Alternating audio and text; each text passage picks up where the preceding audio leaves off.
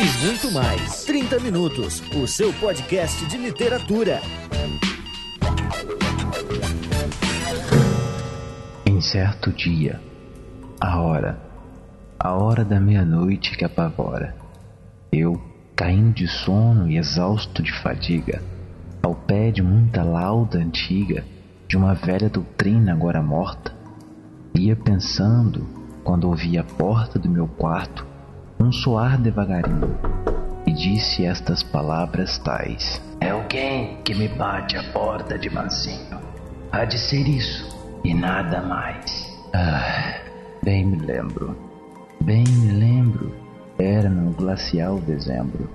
Cada brasa do lar sobre o chão refletia a sua última agonia.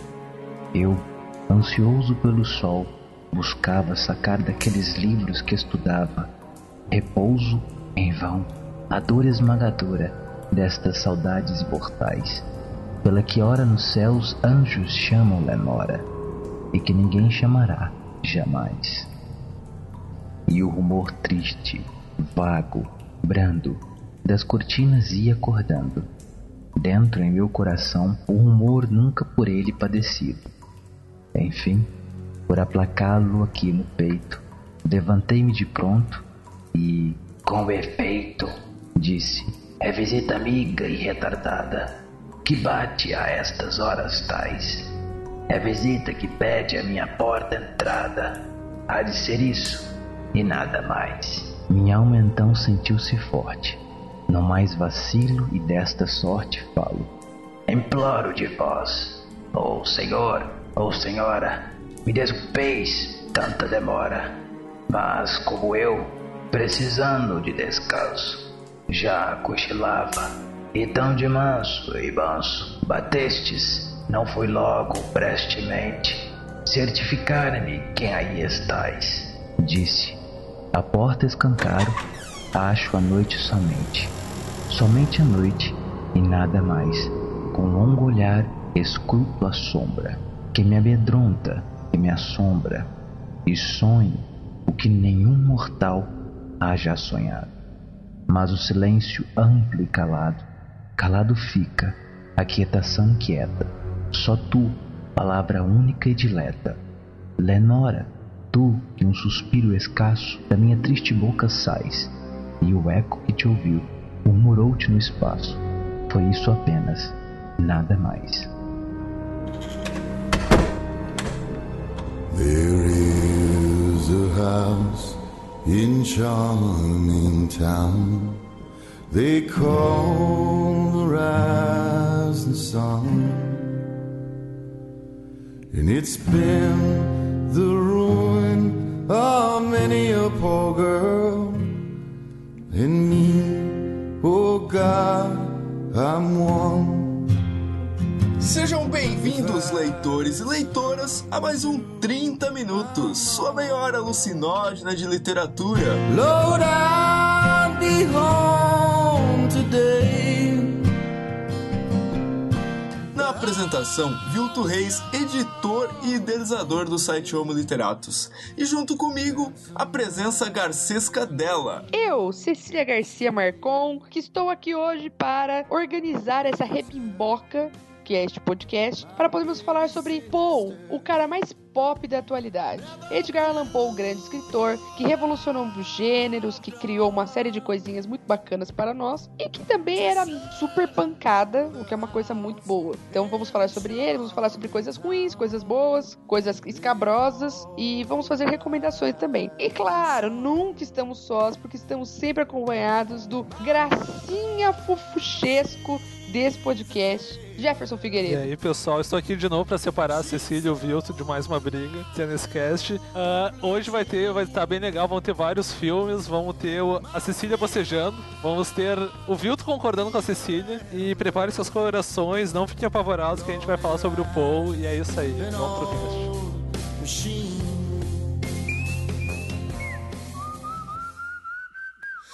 Bem, minha gente, nos recadinhos de hoje, o Jefferson abre esta sessão, esta pequena sessão, rapidamente, com alguma coisa aí muito importante que o Beber tem preparado nos últimos podcasts. Sim, o mais importante do cast ultimamente é o Beber colocando suas trilhas maravilhosas. E ele poderia, inclusive, fazer um cast só com as trilhas, nos deixar fora. Não, tô brincando. Ah, Na hora de exportar, ele dá o mute nas vozes e deixa só é. as trilhas. Não, não, mas o pessoal que quiser pegar as trilhas que o Beber põe, que são do, cara, Cacildes, ah, o Beber tá fazendo uma lista no YouTube ele sempre deixa nos posts. Então, quem entrar no post do, do cast vai ter a trilhazinha junto. Ouve o cast primeiro, depois ouve a trilha, por favor. Não nos abandone. Não dê atenção só pro Beber, senão ele vai virar muito egocêntrico. E pra quem é ouvinte novo e não faz a mínima ideia de quem seja o Beber, o Beber é nosso editor e ele então disponibiliza as playlists maravilhosas dos podcasts. Mas então, se você também tinha algo pra perguntar pros ouvintes, fiquei É sabendo. verdade. Há algum tempo eu estou com uma crise existencial, ouvintes. Preciso de vossa ajuda. O que acontece? Faz muito tempo que eu não leio uma boa história de amor. Porque nos romances é, pós-modernos aí, tudo sempre acaba. Uma bela de uma bosta, dá tudo errado, morre alguém, enfim. Ou então a gente tem que se contentar com o Nicholas Sparks. E vocês sabem muito bem que se tem uma coisa que eu prefiro é perder um membro a qualquer coisa relacionada a este homem. Então, eu gostaria de pedir uma caridade, que vocês indicassem coisas bacanas, histórias românticas pra eu ler, porque eu tô precisando ler uma coisa assim, historinha de amorzinho, de amor bacana, só que uma coisa que tenha um mínimo de qualidade, porque, né, por favor, não sou obrigada. Jane Austen não entra na lista, então, né? Ah, querido. Enquanto você fala, eu estou te deletando do meu Facebook e da minha vida. Nossa.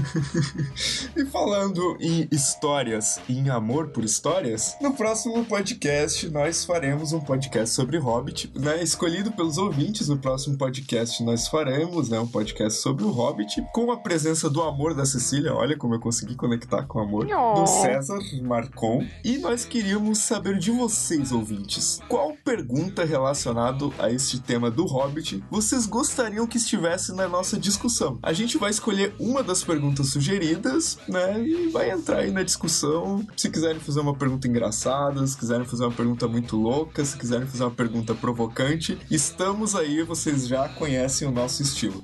Dito isso, vamos para o podcast. Pergunta provocante significa que a galera, por exemplo, pode perguntar qual anão a gente acha mais sexy. Ah, tem anão no livro? Eu não comecei ainda, então. Cara, eu tô com o livro aqui na minha frente, eu tô olhando. Tem umas runas, cara. Eu, bah, cara. Eu, eu quero ver, vai ser uma longa semana.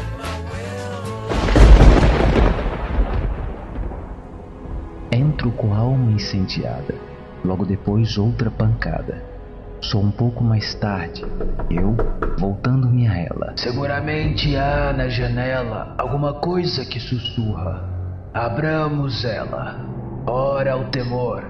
Eia, vejamos a explicação do caso misterioso dessas duas pancadas tais. Devolvamos a paz ao coração medroso do vento e nada mais. Abro a janela e de repente vejo tumultuosamente um nobre corvo entrar.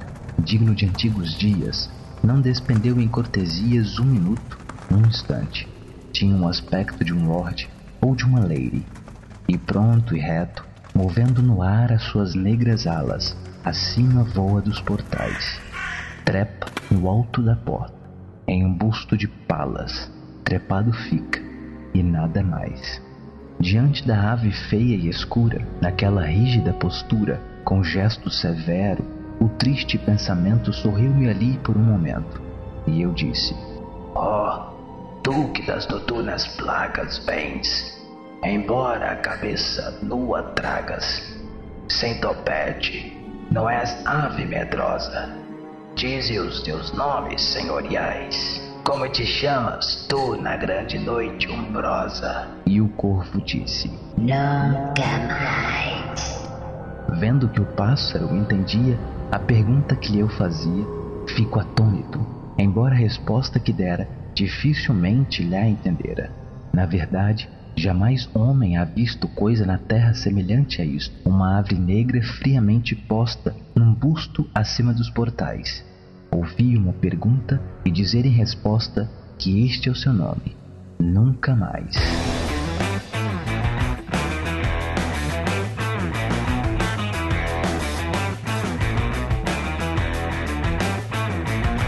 Então, hoje a gente vai falar do Paul Todo mundo fala do Paul, o Paul é pop, ninguém, o pop não poupa o Paul. E pra falar sobre ele primeiro, a gente vai começar falando pelo que, que o Paul criou, que é uma das coisas que faz ele muito famoso. Que a gente pode dizer que pelo menos ele criou, recriou dois gêneros bem importantes da, da literatura hoje, que é o romance policial, o conto policial, e o terror suspense. Aí eu queria saber primeiro da Cecília, que o Vilton eu sei que vai fazer um monólogo sem fim. O que, que ela acha disso? É, o Vilton é quem boceja, o monólogo quem faz sou eu.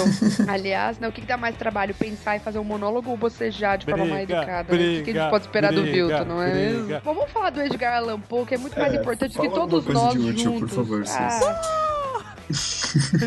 Cala a boca, Vilton. Bom, eu vou começar falando do que eu gosto mais da obra do Poe, que é a questão de como ele constrói o suspense. Ou seja, quando você começa a ler uma obra do Edgar Allan Poe, e isso é uma coisa que é, é muito marcante dele, da, da identidade dele, você pode até achar que você sabe muito bem pra onde tá indo, pra onde tá caminhando, o que vai acontecer. Só que aí ele vai virar e falar assim, queridinha, só que não, entendeu? O Poe, ele é o cara do só que não dentro da história. Então ele começa, ele vai desenvolvendo, ele dá toda uma linha narrativa e tudo mais, e aí daqui a pouco, pau, acontece um negócio e fala assim, meu Deus do céu, não acredito, né? Então, é, esse, esses twists que ele dá, essa, essa jogada com o inesperado e te manter tenso durante toda, todo o desenrolar, todo o desenvolvimento de uma história, ninguém fez antes e ninguém faz hoje nada parecido com ele. Stephen King. Ah, Nossa. Ah, meu Deus. Nossa. Ah, meu Deus. Tá, eu vou começar dizendo de cara que eu acho que o que o povo faz não é suspense, é mistério e surpresa. Existe suspense, sim. Você. Ô, Vilto, cala a boca, Vilto. Já, olha aí. Briga, briga, briga. Então, pegando a definição do Hitchcock do que é suspense, o que o povo faz não é suspense. Ai, meu Deus.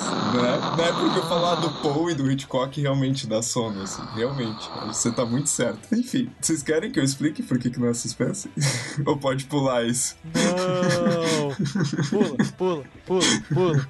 Não, mas assim, de fato o que o Paul faz e que não tem precedentes é essa coisa de segurar o leitor na cadeira, assim, sabe? O leitor fica segurando e, ai meu Deus, o que que vai acontecer agora? Eu acho que isso é fodástico. Nessa questão, principalmente no terror, ele revitaliza, né? Ele não cria o gênero do terror, mas ele revitaliza o gênero do terror. Eu acho que isso é que é fodástico. Mas a gente tem um gênero policial também. né? Não, não dá pra dizer que ele criou, acho que assim que nem o terror já existia, mas o gênero como a gente conhece hoje, os dois passam por ele inevitavelmente. Eu acho que até mais o policial do que o terror e o suspense, porque o suspense ainda conseguiu se, se desmembrar um pouco pra ir além Paul. O gênero policial não, e eu vou agora sim eu vou lançar a semente da Discord e a Cecília é minha chapa. O Dupin do Paul é o pai do Sherlock Holmes lá do Sir Conan Doyle.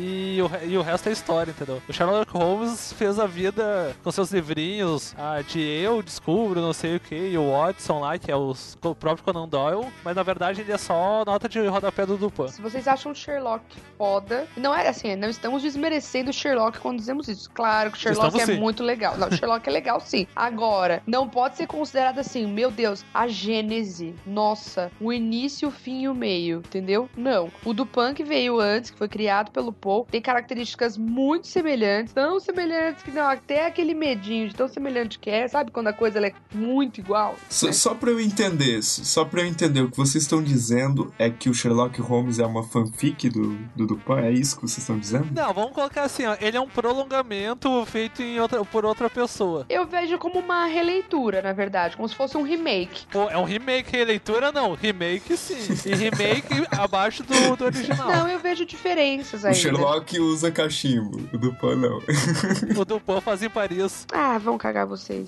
Eu não acho que é tão. Eu acho que é, assim, ó, muito parecido mesmo. Muito mesmo, de verdade. Mas eu acho que é, a construção das histórias, a forma de escrita, torna as histórias, pra quem tá lendo, muito diferentes. Então, ler Dupin é muito diferente de ler Sherlock. Porque quem escreveu, que foi o Conan Doyle e o Poe, são, escrevem de formas totalmente diferentes entre si. Entende? Então é isso que eu acho. Acho que a experiência de leitura de ler Dupin, a experiência de leitura de ler Sherlock é completamente diferente. Mesmo que os personagens tenham. putz, muito incomum, entendeu? Vocês percebem o que eu quero dizer? Não, bah, pior que isso é, cara. Eu concordo. E, Claro que concorda! Não, e, eu e- estou o não, quê? e tem uma Por coisa favor. assim, disso que a Ciência falou, que eu acho muito do mal, que se tu lê, tipo, quando eu era mais novo, a minha- o meu primeiro mu- mundo de leitura foi o romance policial. E, bah, eu li um monte de Isso explica muitos comentários do Jefferson sobre as coisas que eu escrevo. Tá.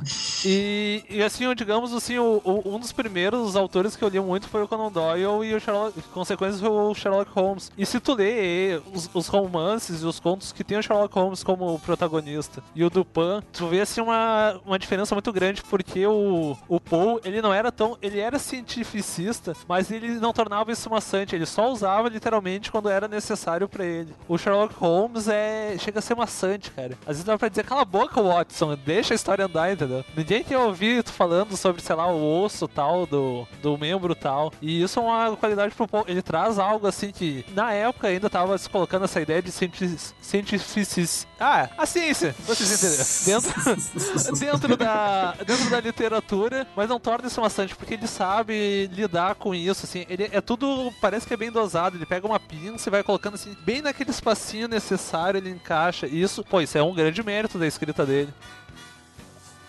Eu diria até, cara, que o Poe influenciou muito o cinema também. A questão, a questão da estrutura da- das histórias dele, sabe? Tem bastante corte de cena, sabe? E isso depois ia virar cinema, entendeu?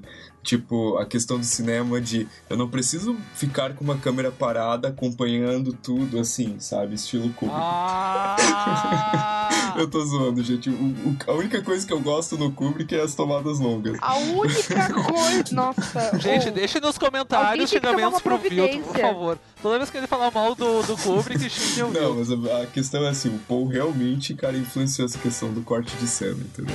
Do, do cinema.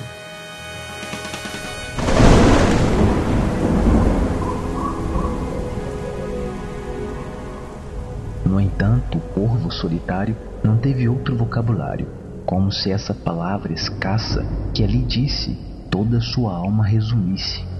Nenhuma outra proferiu, nenhuma não chegou a mexer uma só pluma, até que eu murmurei: Perdi outrora tantos amigos tão leais. Perderei também este em regressando a aurora. E o corvo disse: Nunca mais. Estremeço. A resposta ouvida é tão exata, é tão cabida. Certamente, digo eu. Essa é toda a ciência que ele trouxe da convivência de algum mestre infeliz e acabrunhado que o implacável destino há castigado. Tão tenaz, tão sem pausa, nem fadiga, que dos seus cantos usuais só lhe ficou a amarga e última cantiga. Esse estribilho nunca mais. Segunda vez, nesse momento, sorriu-me o triste pensamento. Vou sentar-me de frente ao corvo magro e rudo e mergulhando no veludo da poltrona que eu mesmo lhe trouxera, achar procuro a lúgubre quimera, a alma, o sentido, o pávido segredo daquelas sílabas fatais. Entender o que quis dizer a ave do medo, grasnando a frase nunca mais. Assim posto, devaneando, meditando, conjecturando, não lhe falava mais, mas se lhe não falava, senti o olhar que me abrasava. Conjecturando fui tranquilo a gosto, com a cabeça no macio encosto, onde os raios da lâmpada caíam, onde as traças angelicais de outra cabeça, outrora ali se desparziam, e agora não se esparzem mais. Supus então que o ar mais denso todo se enchia de um incenso, obra de serafins que pelo chão roçando do quarto estavam meneando um ligeiro turíbulo invisível. E eu exclamei então: Um Deus sensível, manda repouso à dor que te devora, destas saudades imortais. Eia esquece, eia ouvida, essa extinta menora. E o corvo disse: Nunca mais. Profeta, ou o que quer que sejas, ave ou demônio que negrejas, profeta sempre escuta: ou venha todo o inferno, onde reside o mal eterno, ou simplesmente náufrago escapado.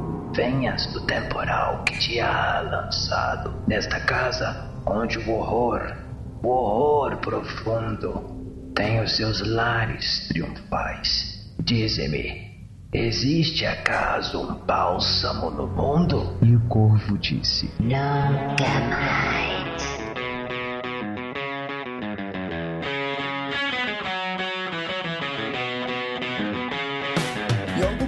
Bacana do Paul, cara, é que, tipo, ele não ficou só na literatura, né? Como a gente já falou, ele foi pro cinema, mas ele foi também pra outras mídias. Ele tá na televisão, ele tá em camiseta, ele tá em bottom, ele tá na internet sendo compartilhado o tempo todo. Aliás, é o tema do nosso programa, né? Por que, que o Paul é pop? E eu queria saber, então, de vocês, o que, que vocês acham, onde vocês viram o Paul por aí, nas internets ou em qualquer outro lugar, e algum, algumas coisas que vocês queiram destacar desse tópico, assim, por que o Paul é pop? Eu tenho uma polêmica. A ciência sempre tem uma polêmica, né, cara?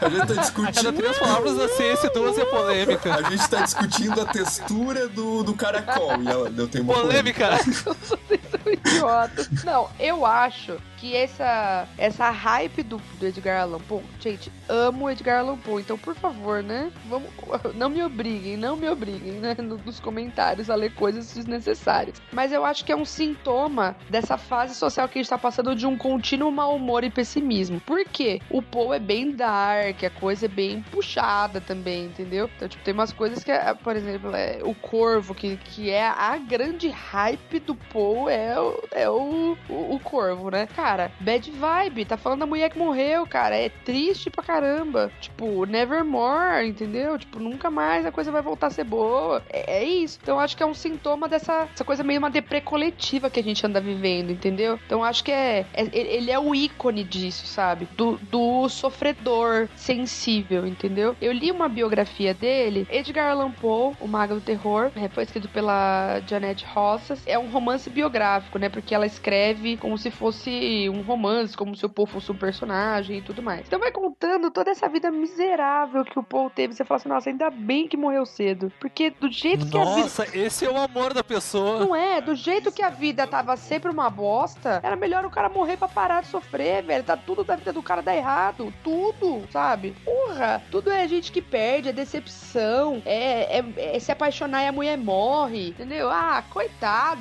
entendeu? Porra. Fiquei super, super mal. E aí que eu me liguei, falei, cara, o Poe ele é o símbolo dessa angústia que a gente vive. A figurinha do Poe, entendeu? Talvez a gente, as pessoas dialoguem até mais com a imagem do Edgar Allan Poe do que da sua obra. Eu tenho essa sensação, entendeu? Sabe, sabe o que eu acho contraditório na relação das pessoas com o Paul? É que, tipo assim, o Paul é o, o modelo, vamos dizer assim, o grande símbolo do poeta maldito, né? E aí, tipo assim, eu vejo uma galera, assim, que se identifica com o Paul porque gosta de fazer poesia e se acha incompreendido pela sociedade. Eu vou, eu vou fazer muitos inimigos hoje. se acha incompreendido pela sociedade e tal, né? Daí fica, daí senta lá, escreve poesia, fica esperando, assim, um raio descer da cabeça, né? E aí o Poe é justamente o cara que no ensaio da filosofia da composição desconstrói totalmente essa ideia, sabe? Da inspiração e tal. E- embora eu, eu não me, eu não lembro qual quem é que disse que é que aquele ensaio da filosofia da composição, onde ele explica totalmente racionalmente como ele explica o, como ele compôs o corvo, é na verdade não, não foi bem assim, sabe? Foi só uma tentativa dele de mostrar uma outra face. Mas, mas eu acho contraditório assim as pessoas se apegarem a essa ideia, sendo que no fundo o cara é exatamente o contrário disso, sabe? Tá, olha só. Isso do, da filosofia da composição, eu acho legal ver. Eu li de novo pra, pra gente falar aqui no cast. Eu acho legal que ele vai desmontando, assim, isso- toda a ideia, assim, do, da áurea sombria. Que ele diz. Áurea sombria é o cacete, meu filho. Eu tive uma ideia e eu queria mostrar a ideia. O corvo foi escolhido porque ele dava o efeito X. E, e assim ele vai desmontando. Eu, eu acho até que a primeira ideia dele era um papagaio, né? Não era uma coisa assim. É, eu,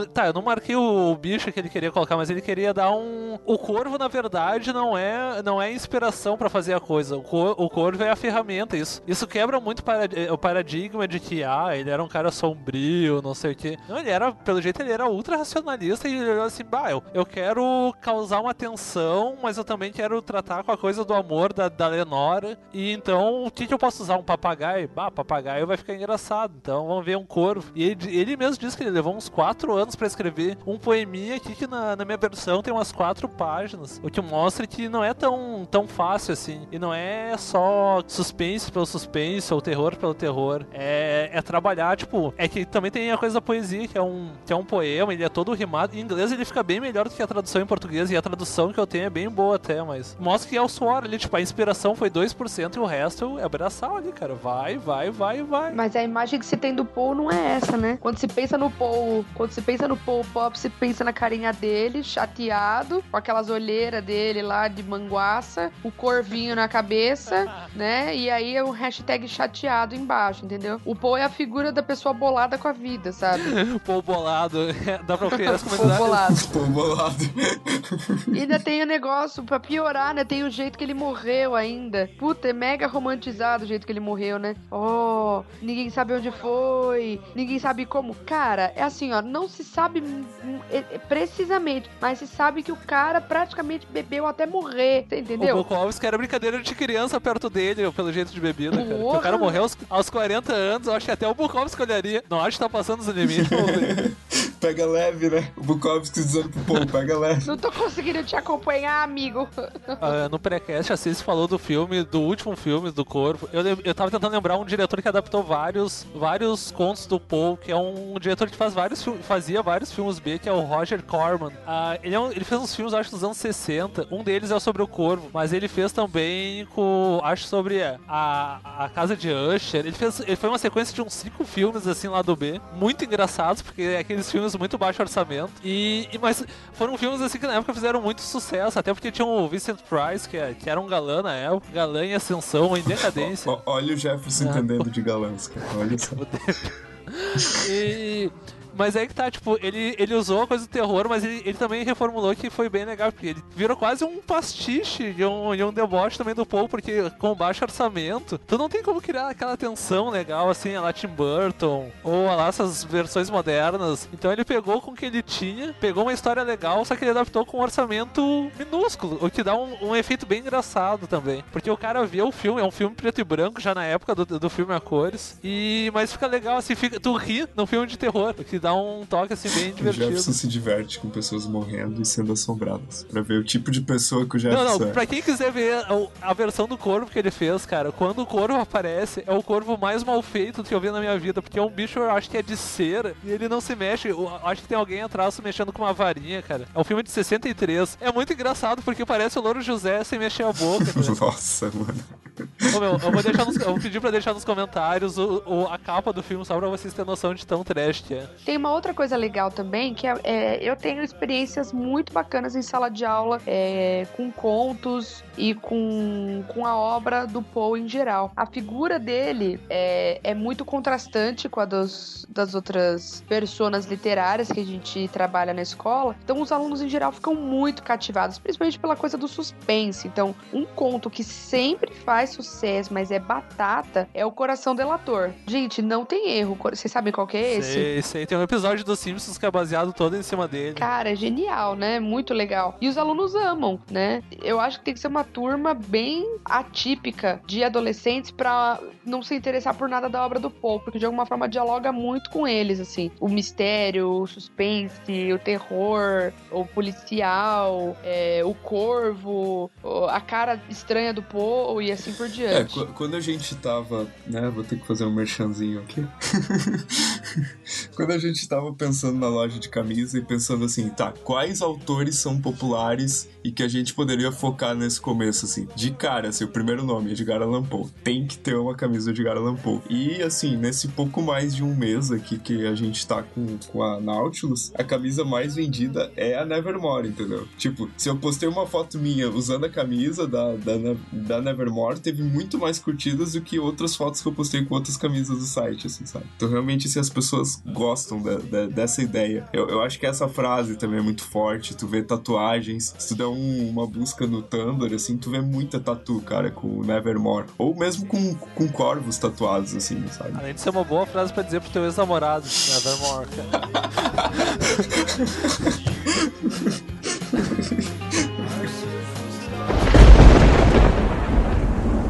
Profeta ou o que quer que sejas, ave ou demônio que igrejas. Profeta sempre escuta, atende, escuta, atende. Por este céu que além se estende. Pelo Deus que ambos adoramos, fala, dize a esta alma se é dado ainda escutá-la. No Éden celeste arbiche que ela chora, nestes retiros sepulcrais.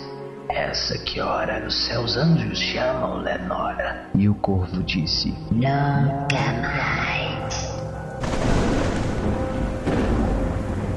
Ave, o demônio que negrejas, profeta, ou o que quer que sejas.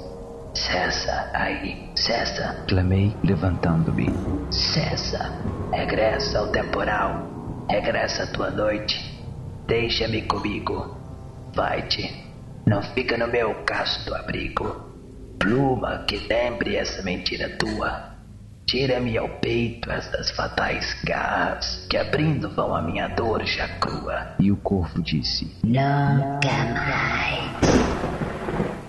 E o corvo aí fica, ei-lo trepado no branco mármore lavrado, da antiga Palas. Ei-lo imutável, perrenho, parece ao ver-lhe o duro senho. Um demônio sonhando, a luz caída do lampião sobre a ave aborrecida, no chão espraia a triste sombra. E fora daquelas linhas funerais que flutuam no chão, a minha alma que chora não sai mais. Nunca, nunca mais.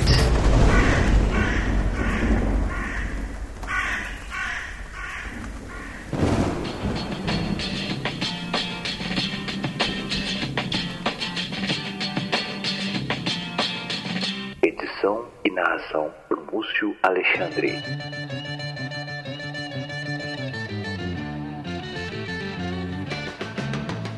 E agora é a hora nosso momento porradaria. Por quê? Quem viveu no pavoroso ano de 2012, de alguma forma, ficou sabendo que ia sair uma adaptação chamada O Corvo, baseada em qualquer coisa ali relacionada ao Edgar Allan Poe. De muitas maneiras eu torci para que o mundo tivesse acabado antes desse filme sair. pouco, né? Pouco exagerado, pouco. Você não escala, você não escala. Atenção, você não escala John Cusack pra ser Edgar Allan Poe em nenhum universo. John Cusack, ele é o cara que faz alta fidelidade e faz isso muito bem, entendeu? É isso, ele é esse cara. Ele não é o Edgar Allan Poe, entende? Não dá, não dá. Não tem a menor credibilidade. Ponto. Tendo dito isso, esse filme é uma bela de uma chacota, é uma pativaria. É isso que eu tenho a dizer. Tá, eu tenho algumas perguntas porque eu não vi esse filme.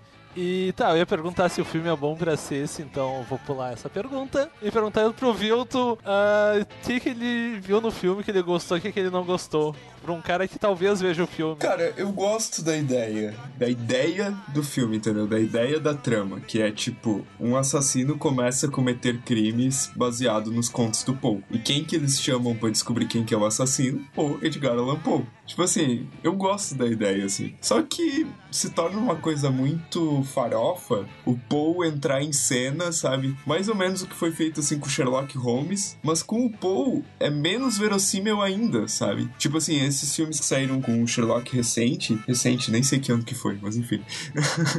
que tem assim o Sherlock em ação, sabe? O Sherlock lutando. Já é uma coisa assim meio esquisita, assim. Mas, cara, o Poe, sabe? O Poe, sei lá, cara, hum, é um filme que não rola, sabe? É um filme que não rola. Até parece que ele ia ficar sóbrio, tempo suficiente pra ajudar alguém numa, numa investigação. Ou pra se levantar e dar um soco. Nossa, é. Não, é assim, então. Aí entra, aí entra na cena. Então, que nem o Vilto disse, eu concordo com ele. A que ponto chegamos? Estou concordando com o Vilto Reis. Ver, Entra, você, você pega a premissa e fala assim, putz, tem que chamar o cara que escreve os contos que estão causando o crime e tudo mais. Pô, sensacional. Aí entra aquele Edgar Allan Poe em cena, marrento, né? Chato pra caramba, que você torce pra cair uma guilhotina na cabeça, tão chato que o cara é. E aí o cara tá falando daquele jeito meio afobado e acelerado, igualzinho um herói de comédia romântica. E aí você olha e fala assim, não, isso não é Edgar. Poe, querido. Você tá equivocado, meu anjo. Não. Tá todo trabalhado no erro. Mirou no Edgar Allan Poe, acertou no Rio Grande. Tá, eu tenho entendeu? uma pergunta, eu tenho uma pergunta. Ah, eu não vi o filme, e, mas a, a intenção dele não era ser farofa, que nem o, o Corvo que eu vi de 50 anos atrás. Não, era, era um filme sério. Teve um, até um investimento. Tem uns efeitos especiais, tipo, interessantes, né, Vilto? Com as- É, não, tem, uns tem. em cenário e tal. Tipo, tem umas coisas, tipo, tem uma, aquela cena da. Tem uma cena de morte lá que tem uns apetrechos bem, tipo, super bem feitinhos. Você fala assim, orra, usaram um isopor da hora aí. Tecnicamente é um filme bem feitinho, entendeu? Mas o problema é a história. É um entendeu? filme bem feitinho, mas não, né?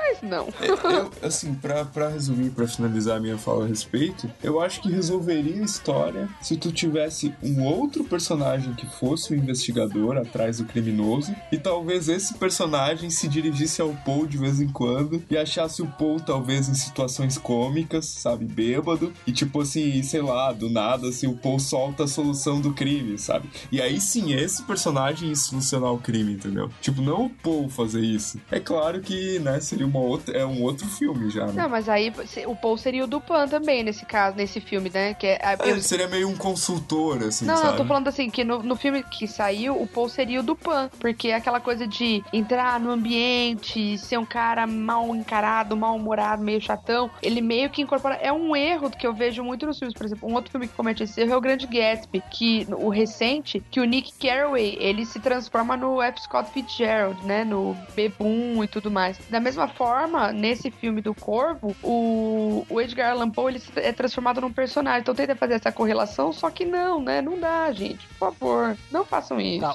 uma última pergunta. Vocês recomendam esse filme pra alguém? Ah, sim, porque, gente, é, é, é, é engraçado, você não pode. É assim, você tem que ver. Eu sou sempre a favor de você experimentar a merda, entendeu?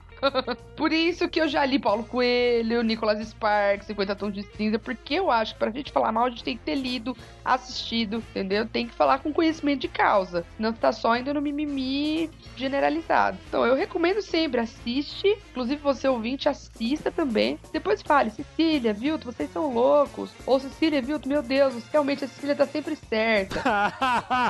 E eu não sou o louco desse programa, só quero dizer isso. Louca, Não, mas assim, eu. Cara, assiste assim, mas sabe, se não tiver nada melhor pra fazer, então também assiste esse filme. gente, assistam. Eu vou- também vou ver essa versão e vejam a minha versão do Roger Corman. Vocês vão rir muito com essa, pode ter certeza. E depois com- comparem e ponham nos comentários qual que vocês preferem. Este episódio foi editado por Forte RPG.